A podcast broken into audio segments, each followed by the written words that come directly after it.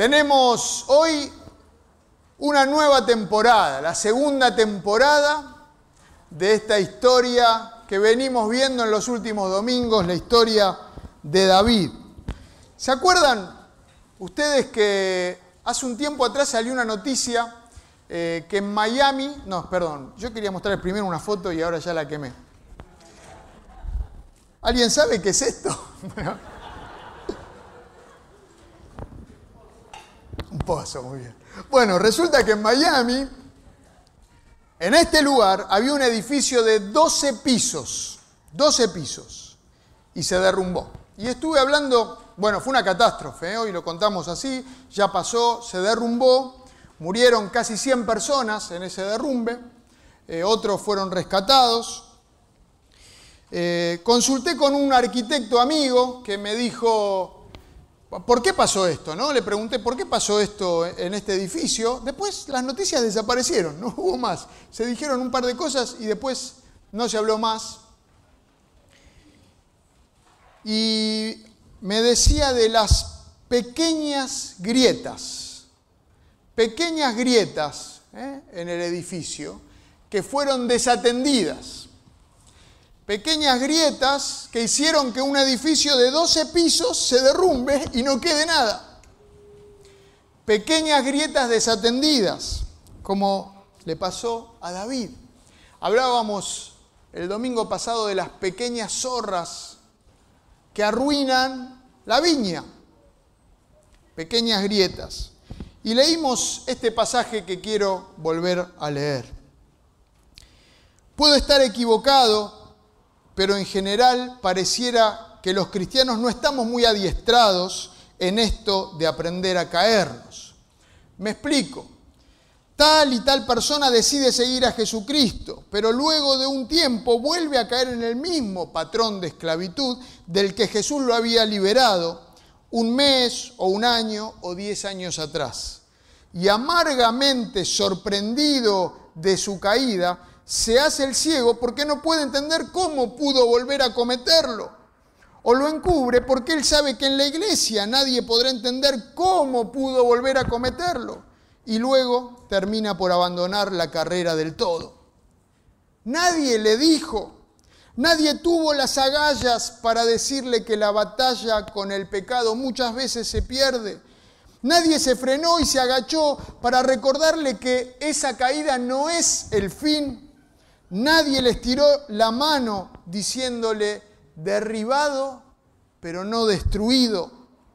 Nadie le explicó que a la meta final nadie llega con zapatos lustrados y maquillaje, sino que todos llegaremos con marcas y cicatrices de una y mil caídas. Ahora entiendo lo que aquel caballo de Narnia quería decir. En otras palabras, dijo el caballo al niño, no sabes montar. Qué lástima, tendré que enseñarte en el camino. Pero si no sabes montar, a lo menos sabes caerte. Supongo que todos saben caerse, le respondió el niño. No, quiero decir, ¿sabes caerte y volver a levantarte? Sabes caerte y volver a levantarte. David tenía al Espíritu Santo. En ese tiempo no todos tenían al Espíritu Santo, pero David sí, el rey, el ungido de Dios, tenía al Espíritu Santo, pero lo había muteado. ¿Vieron? Le puso mute, no lo escuchó más y siguió adelante con su vida, dando rienda suelta a lo que él quería hacer. Y quizás pensaba que a nosotros puede pasarnos algo parecido a esto. Si permitimos el pecado en nuestras vidas, eso nos produce como una venda en los ojos. Nos tapa, ¿no? Nos tapa la vista. No vemos no vemos lo que pasa o no queremos ver quizás. Y tal vez escuchamos la palabra de Dios, lo que dice, o venimos a las reuniones o las vemos por YouTube y decimos, este mensaje va para tal persona. Este versículo le viene bien a tal o a tal. Uy, tenía que haber escuchado lo que dijo el pastor, ese. Y nosotros por ahí estamos ciegos y no vemos lo que pasa. Y adentro ese pecado nos está carcomiendo los huesos. Esas pequeñas zorras, los permitidos, las pequeñas grietas.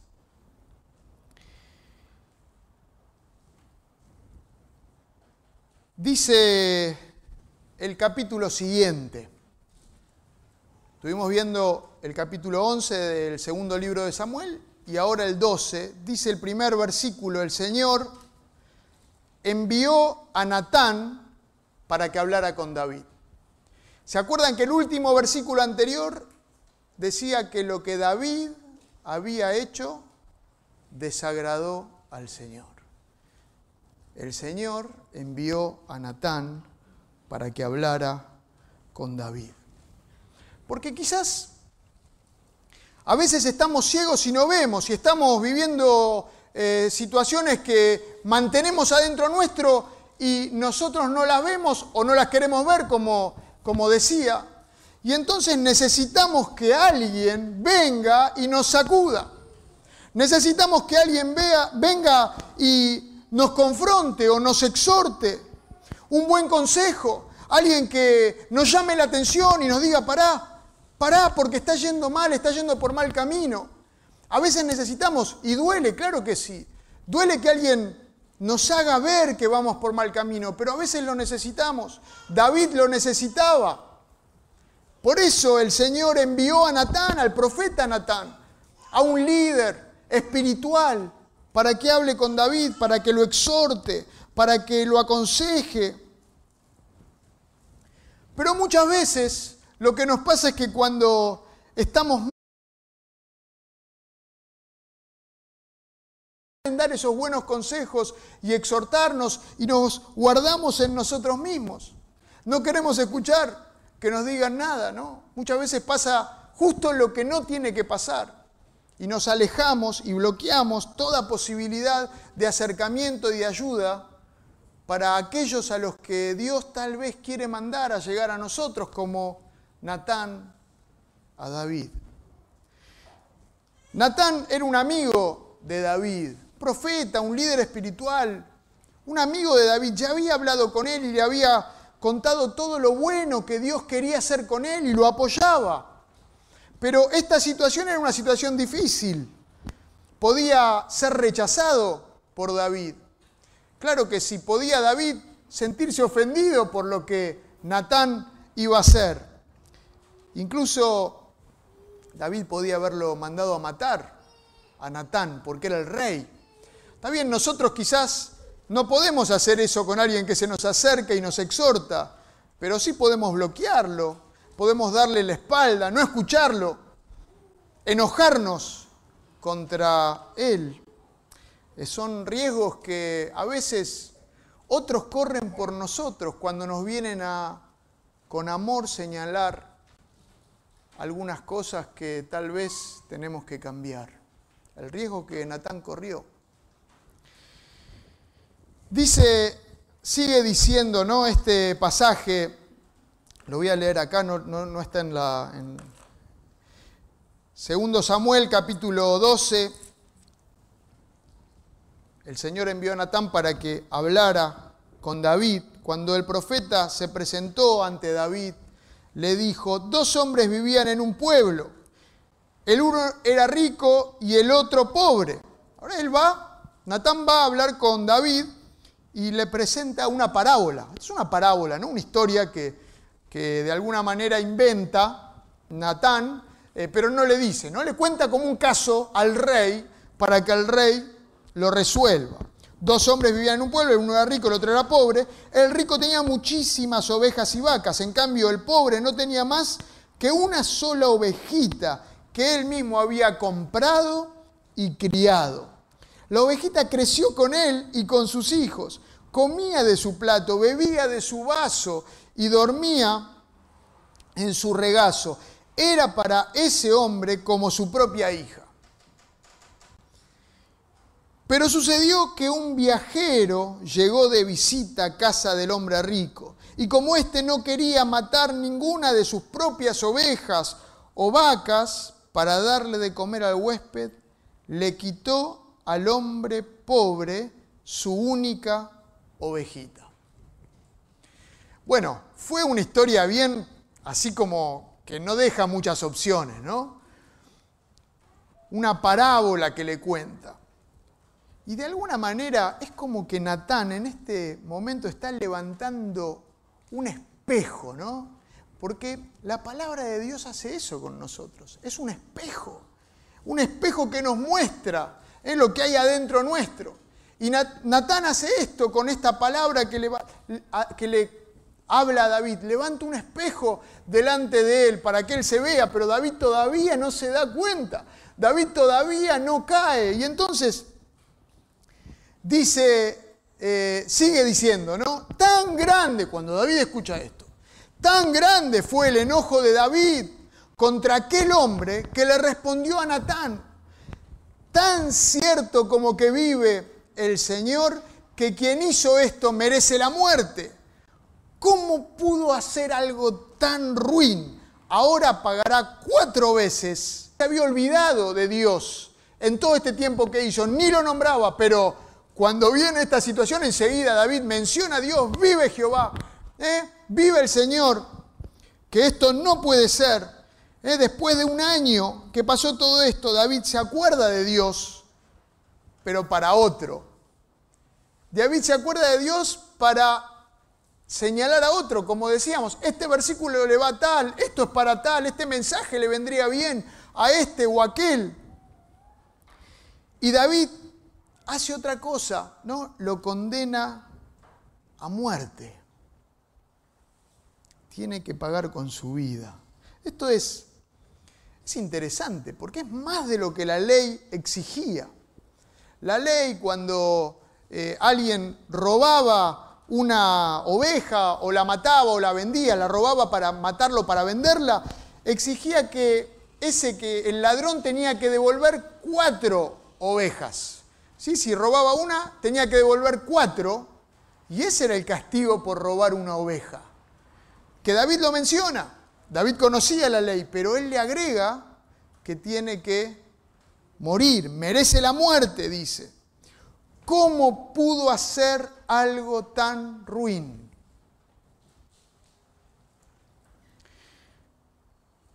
¿De quién está hablando David? David se vio en el espejo, ¿no? Está hablando más de él que del otro. David vio lo que él había hecho. Pero lo que pasa con el pecado oculto y sin confesar es esto. Muchas veces nos venda los ojos hacia adentro, ¿no? Y entonces se endurece el corazón. Apagamos al espíritu y se endurece el corazón. Cada vez se pone más duro y más duro. Pero claro, hacia afuera podemos seguir señalando y juzgando y condenando a otros. Podemos ser duros con otros. Podemos pedir justicia, como hace David acá. Tiene que morir, tiene que pagar. Ser duros, señalar con facilidad, acusar, condenar sin misericordia. Nos puede pasar cuando el pecado está dentro nuestro, enquistado, y no lo confesamos. Pasan estas cosas. Y entonces, en medio de este enojo de David y de todo lo que estaba pasando, que era reflejo de ese corazón que se había endurecido, Natán le dice a David, tú eres ese hombre. Se terminó la parábola. David, ese hombre tan ruin, ese hombre que tiene que restituir y que merece la muerte, sos vos.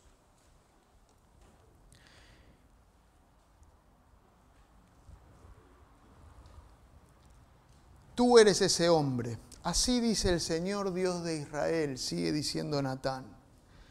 Yo te ungí como rey sobre Israel y te libré del poder de Saúl.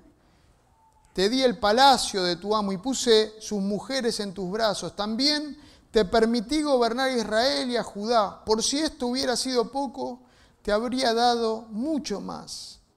¿Por qué entonces despreciaste la palabra del Señor, haciendo lo que me desagrada? Dios le dice a David a través de Natán, porque el pecado es serio. Y las consecuencias del pecado son serias. Decíamos el domingo pasado, y lo volvemos a decir, no juguemos con el pecado. Y digo esto para mí mismo. Digo esto para mí mismo. Y a vos te invito a tomarlo para vos no pensando en el otro o señalando al otro. El pecado es serio y las consecuencias del pecado son serias. Y después ustedes pueden leer en este mismo capítulo todas las consecuencias del pecado de David. Y la culpa por el pecado es seria. Pero esa culpa es asumida por Jesús en la cruz. Un año tal vez pasó de todo esto hasta este momento. Y David llevó la culpa sobre sus hombros. Un año de carga, un año de peso sobre los hombros, pecado sin confesar que se había transformado en una gran carga y yo me lo imagino a David en este tiempo, en todo este tiempo de silencio con Dios, con incluso encorvado, caminando con esta carga pesándole sobre sus espaldas, la carga de la culpa por el pecado. Y cuando Natán lo confronta y le dice, sos vos David, sos vos, llega a este versículo. El rey David dice, he pecado contra el Señor, reconoce, he pecado contra el Señor. Y entonces el cantor, el poeta, vuelve a su pluma, a esos salmos que había escrito, y, escribe el Salmo 51. Y si ustedes lo buscan en sus Biblias, va a decir en el título que es un salmo que David escribió cuando fue confrontado por el profeta Natán, por el pecado con Betsabé y con Urías y con todo lo que hizo. Y dice ese salmo, ten compasión de mí, oh Dios, escribe David, conforme a tu gran amor, conforme a tu inmensa bondad borra mis transgresiones, lávame de toda mi maldad y límpiame de mi pecado. Sigue diciendo un poco más, yo reconozco mis transgresiones, siempre tengo presente mi pecado, contra ti he pecado solo contra ti y he hecho lo que es malo ante tus ojos. Por eso tu sentencia es justa y tu juicio irreprochable. David estuvo todo este año en silencio, pero ahora confiesa. Ahora confiesa delante del Señor y cuando es exhortado y confrontado por el Señor a través de Natán, cuando confrontan su pecado, Él lo confiesa y dice mis, mis transgresiones, confiesa mis transgresiones, mi maldad, mi maldad, mi pecado. Ella todo le pone nombre claro. Transgresiones, maldad y pecado, sin excusas, sin justificaciones. No dice, bueno, pero la verdad que Betsabé era hermosa y ¿qué hacía bañándose ahí al aire libre? No pone excusas. ¿Cuántas veces, cuántas veces nosotros nos excusamos, ¿no? Y encontramos la vuelta para justificar lo que hacemos.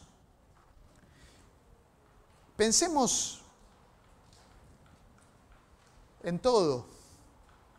¿Cuántas veces le damos la vuelta para justificar lo que hacemos? Desde pequeñas acciones, pequeñas grietas. Y las justificamos y las justificamos.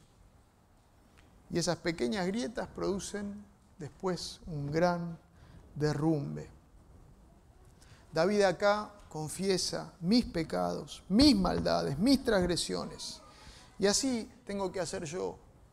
Confesar delante del Señor mis pecados, ponerlos delante de Él, llevarlos a sus pies. Así también tenés que hacer vos. Borrá mis transgresiones. Y Dios puede hacerlo, claro que sí, con la sangre de Jesús. Él borra, borra totalmente. Hacelo conforme a tu gran amor, a tu misericordia, a tu bondad, le dice David, porque se reencuentra en este momento con Dios. Y se da cuenta David que Dios es un Dios compasivo, lleno de misericordia. Él ya lo sabía, pero en este año lo había olvidado porque el pecado lo había hecho olvidar, lo había, le había tapado los ojos, lo había hecho ir y caminar por ese camino de muerte al que el pecado lleva. Pero se está reencontrando con Dios y ve a ese Dios misericordioso, el Dios que tiene grande amor, inmensa bondad, que es compasivo y piadoso. Dice, siempre tengo presente mi pecado.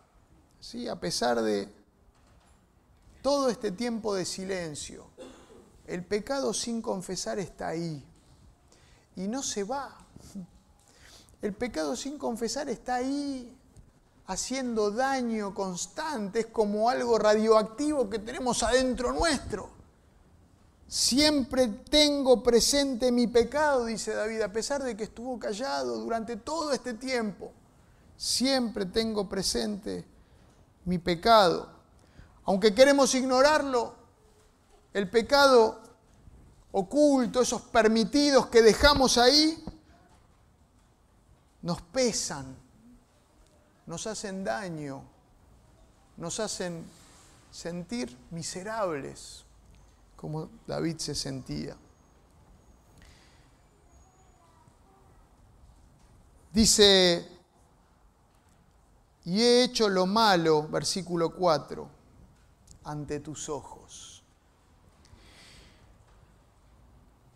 Todo el capítulo que nos contó el pecado, el gran pecado de David, no menciona a Dios, ¿se acuerdan? No menciona a Dios. Pero David reconoce acá que Dios vio todo lo que hizo. Hice lo malo delante de tus ojos. Aunque yo quiero ocultar mis pecados de Dios, no puedo, porque Dios ve todo. Dios ve todo lo que me pasa y lo que te pasa, y Dios ve todo lo que hacemos y lo que dejamos de hacer. Dios nos conoce. Hice lo malo delante de tus ojos, reconoce David. Dios todo lo ve. Esa mirada que no es una mirada para juzgarnos, no es viva y llena de amor y que espera que nos volvamos a Él. Sigue diciendo David en el versículo 7, purifícame con hisopo y quedaré limpio, lávame y quedaré más blanco que la nieve. Este hisopo es el que usaban los sacerdotes para rociar la sangre ¿eh? del cordero que era sacrificado por el pecado justamente.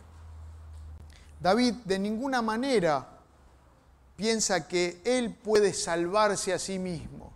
De ninguna manera David piensa que él puede limpiarse, autolimpiarse. No, Señor, purificame y voy a ser limpio. Vos purificame con la sangre. Lo mismo que nosotros.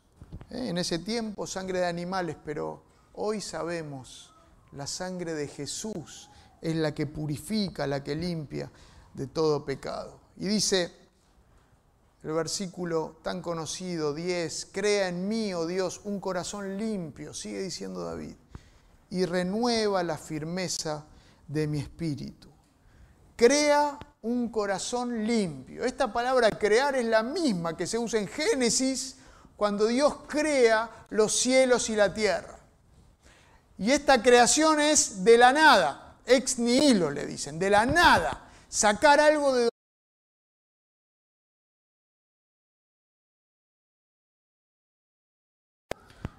Como dice Ezequiel, que Él va a sacar nuestro corazón de piedra y nos va a dar un corazón de carne que escuche su voz. Nos va a dar una hoja en blanco. Y esto es lo que hace Dios con nosotros. A nosotros ya nos dio un corazón nuevo, los que estamos unidos a Él.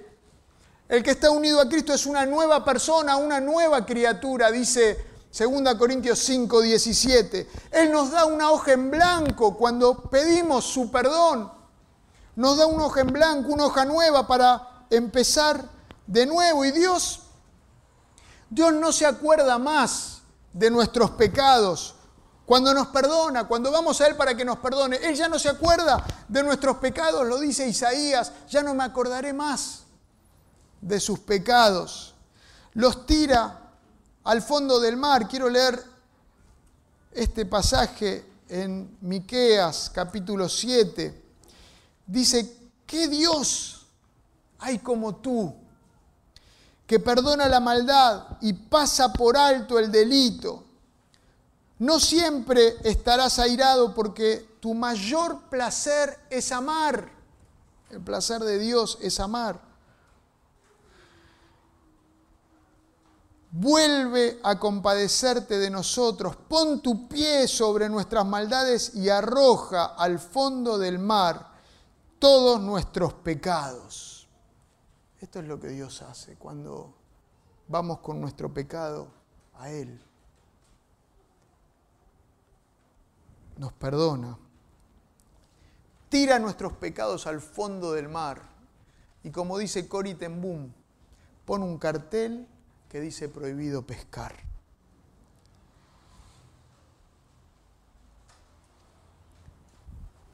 Natán entonces le dice a David, el Señor ha perdonado ya tu pecado. El Señor te perdona, porque cuando uno va al Señor, el Señor perdona. Cuando uno va al Señor pidiendo su perdón, el Señor perdona.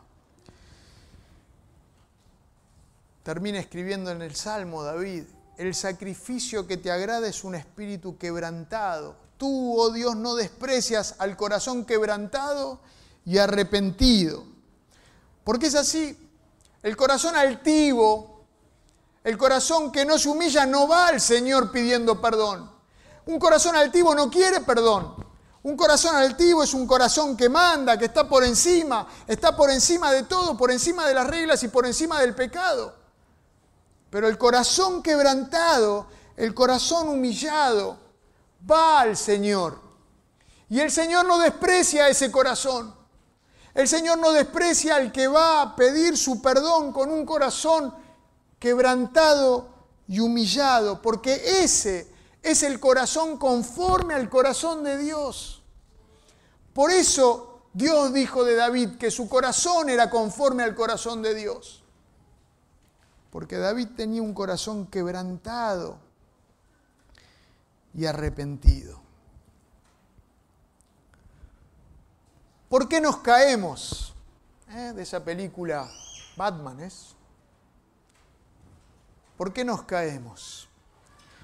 Nos caemos, claro que sí, nos caemos. Nos caemos, pero podemos levantarnos, podemos levantarnos. Así que no te quedes caído. Si tu pecado te tiene caído, te tiene en el piso, no te quedes caído, porque Dios, si vas a Él, hace la obra, te perdona y te restaura. Restaurar quiere decir volver a poner de pie. No te quedes caído, porque Dios te restaura. Dios quiere hacer su obra en mí y en vos, como la hizo con David. Saben que, para terminar, quiero contarles una parte de una parábola que no está en la Biblia. ¿sí? Eh, tiene que ver, vamos a decirle la parábola del hermano mayor. Y David tuvo sus problemas con su hermano mayor, ¿se acuerdan? Elías, eh, que lo menospreció, eh, lo despreció, lo quiso sacar del medio. la parábola del hermano mayor. Resulta que hablamos de la, del hijo pródigo y en la parábola del hijo pródigo, este hijo que se aleja, despilfarra toda la riqueza del padre y después vuelve arrepentido al padre. ¿Cómo pudo hacer algo tan ruin, no? El hijo pródigo, pero vuelve arrepentido al padre y entonces el padre lo recibe con los brazos abiertos, va corriendo, ¿se acuerdan? Va corriendo a él, lo abraza y así sucio como estaba, lo manda a bañar, le pone una túnica, un anillo en su dedo y sandalias en sus pies. Todo lo que él había perdido, toda la posición que él había perdido. Y el padre hace todo esto por él. Pero entonces viene el hermano mayor. Viene el hermano mayor que no está contento. El hermano mayor que no está de fiesta ni estuvo adentro de la fiesta, no participó de la fiesta y dice, yo voy a hacer justicia, voy a hacer justicia con este. Y se acerca y le dice, qué linda túnica que te dio papá. Eh, hermanito, qué linda túnica te dio papá. Tené cuidado de no ensuciarla. Tené cuidado de no ensuciarla, porque si no papá te va a echar de acá. Al tiempo se le acerca y se le acerca el padre, lo saluda, y el hermano menor, que no le había hecho caso, eh, lo saluda, pero se mira la túnica para ver si tenía alguna mancha, para que no la vea el padre. Pasa el tiempo y viene el hermano mayor y le dice, qué lindo anillo que te dio papá. Pero, ¿no te dijo que lo tenés que usar en el dedo gordo, en el dedo pulgar? Dice, no, pero no no me entra en el pulgar. Dice, y bueno, fíjate qué querés vos, si querés estar cómodo con el anillo o querés agradar a papá. Y eh, unos días después lo ve con las sandalias hermosas, qué lindas sandalias, pero si papá te viera con los cordones de las sandalias desatadas, te sacaría las sandalias, le dice. Y entonces, este hermano menor, eh, de repente lo ve venir al padre y lo quiere abrazar y quiere hablar con él y lo quiere pero cuando le va a hablar se da cuenta que tiene una mancha en la túnica y que la quiere limpiar y cuando le está limpiando ve que el anillo lo tiene en el dedo equivocado y cuando está tratando de cambiarse el anillo ve que tiene las sandalias desatadas y los cordones y entonces sale corriendo y se va lejos de la presencia del Padre. Yo no sé, tal vez alguien te dijo o vos pensás que tenés que ser perfecto para que Dios te reciba. O tal vez pensás que caíste tantas veces con el mismo pecado que ya nadie, pero sobre todo Dios, ni siquiera Dios puede perdonarme a mí. Tal vez pensás que ya estás más allá ¿eh? del amor de Dios. Pasaste la línea y estás muy lejos. Porque no puedes cumplir las reglas y no puedes ser perfecto. David tampoco fue perfecto. Pero David fue la niña de los ojos de Dios. Lo más preciado, lo que más cuidamos, lo que Dios más cuida. Lo mismo que vos y que yo. Porque eso somos la niña de los ojos de Dios. David fue un hombre conforme al corazón de Dios porque tuvo un corazón quebrantado por su pecado frente a su padre. David cometió pecados terribles, peores que los tuyos y que los míos. Pero fue a Dios y Dios lo perdonó, Dios lo recibió, Dios lo restauró, lo puso de nuevo de pie a David. Así que anímate a ir a Dios con tus pecados. Y que nadie te diga que Dios no te va a escuchar o no te va a recibir. Que nadie te diga que tenés que solucionarlo vos, porque vos no podés solucionar tus pecados. Purificame vos y voy a ser limpio, dice David. Que nadie te diga que no podés acercarte a Dios porque no te lo mereces. Porque ninguno de nosotros se merece acercarse a Dios. Pero Dios, que nos ama, quiere que vayamos a Él para hacer su obra en nosotros. Hay un himno que se llama Sublime Gracia. miren, escuchen cómo suena, qué hermoso. Sublime Gracia del Señor. Un himno que los cristianos lo cantamos, lo conocemos, es bien sentido para nosotros. Sublime gracia del Señor. Y este himno lo escribió un tal John Newton. Dice, sublime gracia del Señor que a un infeliz salvó. Fui ciego, mas hoy veo yo, perdido y él me halló. Lo escribió John Newton, pero bien podía haber sido David el que escriba esta canción. Al final de su vida, este hombre, Newton, dijo, mi memoria ya casi se me ha ido, pero hay dos cosas que recuerdo, dos cosas que recuerdo.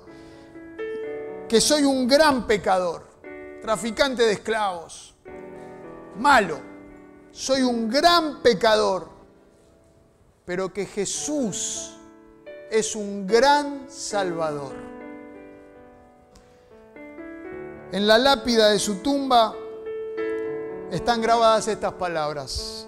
John Newton, una vez un impío y libertino, traficante de esclavos en África, fue por la misericordia de Dios preservado restaurado y perdonado.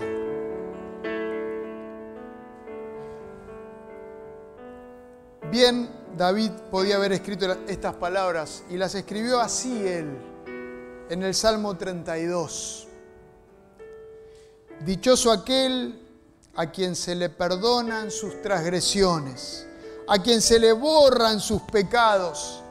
Dichoso aquel a quien el Señor no tome en cuenta su maldad y en cuyo espíritu no hay engaño. Mientras guardé silencio, mis huesos se fueron consumiendo por mi gemir de todo el día. Este año a David le costó y sus huesos se consumieron dentro de él. Le pesó el pecado. Mientras guardé silencio se consumieron mis huesos en un gemir que tenía todo el día mi fuerza se fue debilitando como al calor del verano, porque día y noche tu mano pesaba sobre mí. Y aunque Dios no se mencionaba, Dios estaba ahí. Dios estaba ahí sobre David. Pero te confesé mi pecado, dice David. Y no te oculté mi maldad. Me dije, voy a confesar mis transgresiones al Señor. Y tú perdonaste mi maldad y mi pecado. Cerramos los ojos, vamos a orar.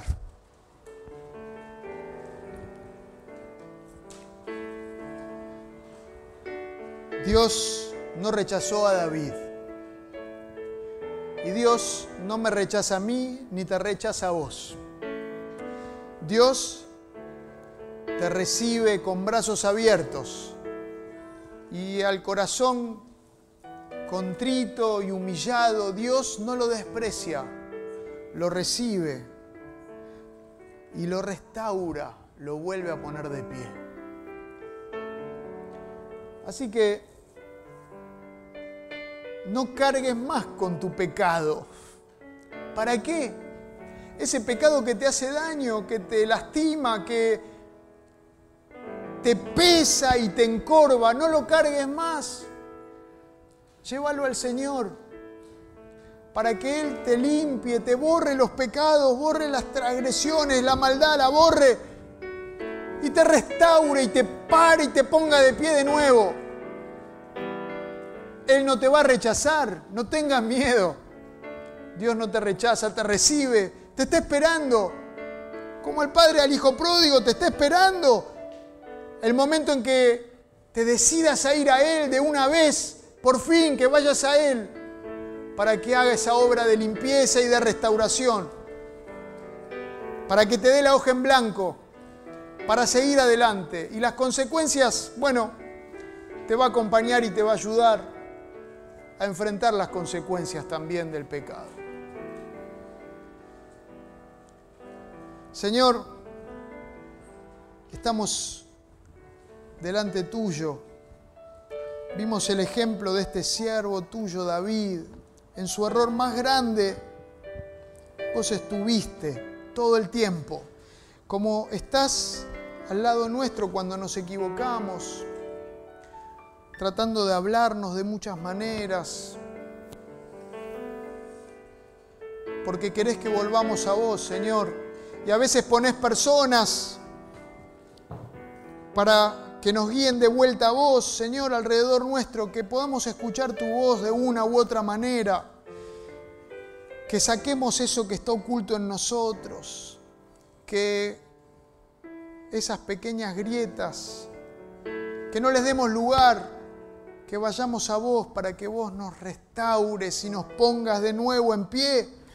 Señor, te necesitamos que nadie nos convenza de que no querés recibirnos, de que ya no hay lugar para, para mí. Sí hay lugar, hay lugar para todos. Tus brazos son grandes para abrazarnos a todos. Nos ponemos en tus manos.